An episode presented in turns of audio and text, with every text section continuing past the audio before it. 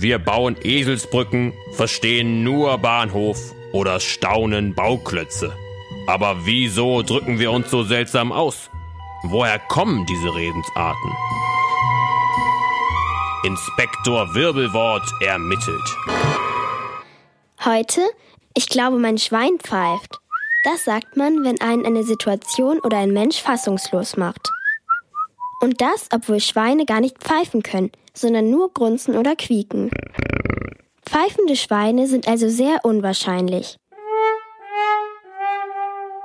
Diese Tatsache hat die Erfinder der Redensart auch auf die Idee gebracht. Die haben in den 70er und 80er Jahren gelebt und nannten sich Spontis. Die Studierenden haben für ihre Proteste immer wieder spontane Aktionen geplant.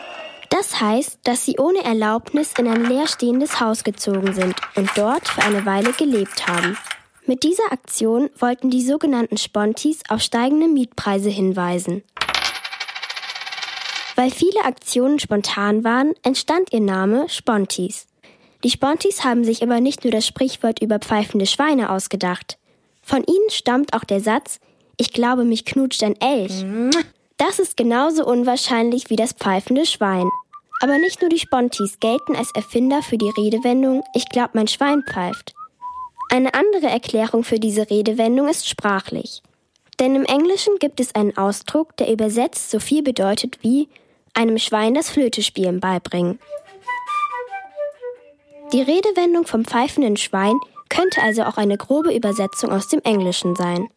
Denn ein Flöte spielendes Schwein gibt es genauso wenig wie ein pfeifendes Schwein.